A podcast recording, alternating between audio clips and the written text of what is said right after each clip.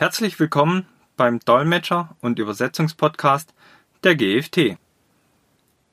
Sie haben eine Maschine in ein englischsprachiges Land verkauft? Nun steht die Übersetzung im Raum. Aber in welches Englisch sollte die Anleitung übersetzt werden? Was passiert mit den Maßeinheiten? Muss ich die Anleitung jeweils ins britische und US-Englisch übersetzen?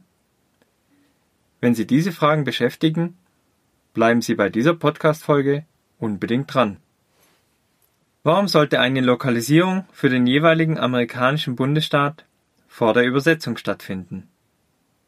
Bei der Lokalisierung werden zuerst die Gesetzgebungen und die Normen recherchiert. So gibt es in Amerika einige Staaten, in denen Englisch alleine als Übersetzung nicht ausreicht und zum Beispiel Spanisch oder Französisch mitgeliefert werden muss.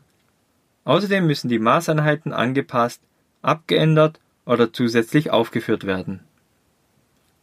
Außerdem muss in Amerika die ANSI-Norm in der Anleitung eingehalten werden. Meine Kollegen Herr Schmieder und Herr Seckinger befassen sich in ihrem Podcast genauer mit der Lokalisierung, der ANSI-Norm und der US-Produkthaftung. Einen entsprechenden Link werde ich in den Show Notes einfügen. In welches Englisch soll übersetzt werden?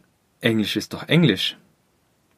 Es wird unterschieden in britisches und amerikanisches Englisch. Die Rechtschreibung und das Vokabular sind unterschiedlich.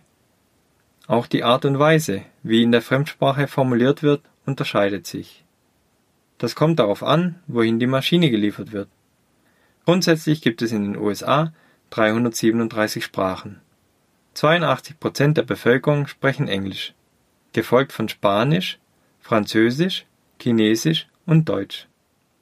Obwohl die Vereinigten Staaten keine festgelegte Amtssprache haben, gilt Englisch faktisch als Nationalsprache.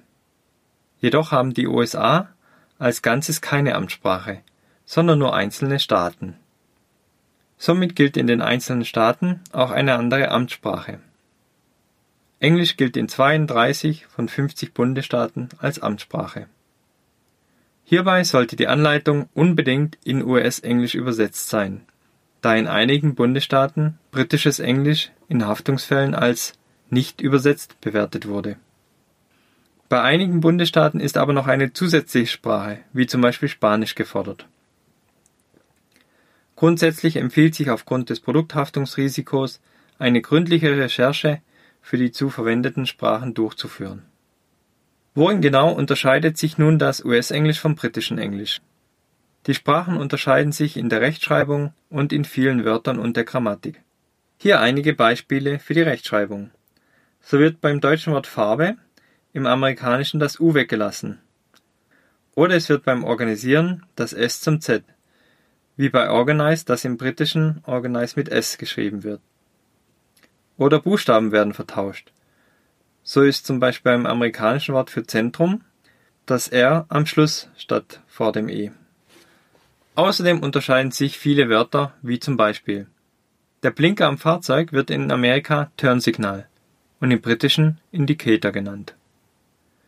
Der Schraubstock wird Weiß im Amerikanischen genannt, mit S in der Mitte. Im Britischen ist ein C in der Mitte. Der Lastwagen wird in Amerika Truck und im Britischen Lorry genannt. Das Flugzeug wird in Amerika Airplane und im Britischen Plane genannt. Bei der Grammatik gibt es auch kleine Unterschiede, wie bei der Verwendung von Zeitformen und Verben. Einen richtigen Unterschied gibt es bei der Schreibweise des Datums. So wird im amerikanischen Englisch zuerst der Monat und dann der Tag genannt, also Monat Monat, Tag Tag, Jahr Jahr. Und im britischen Englischen wird der Tag gefolgt vom Monat und dem Jahr genannt, also Tag Tag, Monat Monat, Jahr Jahr genannt. Außerdem neigen die Amerikaner in Fachtexten möglichst aktiv und simpel in kurzen Sätzen zu schreiben. Die Briten mögen diesen vereinfachten Stil überhaupt nicht. Was passiert bei Maßeinheiten bei der Übersetzung? Bei der Übersetzung ins Englische ist neben dem richtigen Englisch auch auf die Maßeinheiten zu achten. So gilt in Amerika das angloamerikanische System anstatt dem metrischen System. Vor einer Übersetzung ist daher die Umrechnung vom metrischen auf das angloamerikanische System bzw. die zusätzliche Angabe des angloamerikanischen Systems notwendig. So entspricht zum Beispiel eine Tonne 1,1 US-Tons, ein Zentimeter 0,39 Inch und ein Liter 1,057 Quart. Im Vereinigten Königreich und in Irland wurden die traditionellen Einheiten aus vielen Bereichen, insbesondere durch die Rechtsangleichung im Rahmen der Europäischen Union, zurückgedrängt. Jedoch werden sie weiterhin etwa für Entfernungs- und Temperaturangaben verwendet. Auch hier sollte eine ausführliche Recherche durchgeführt werden. Anbei noch eine Anmerkung. Keine Ahnung, was nach dem Brexit passiert. Vielleicht kommen die traditionellen Einheiten auch in Großbritannien zurück. Somit ist nach dem Brexit auf jeden Fall eine neue Betrachtung der zu verwendenden Maßeinheiten notwendig.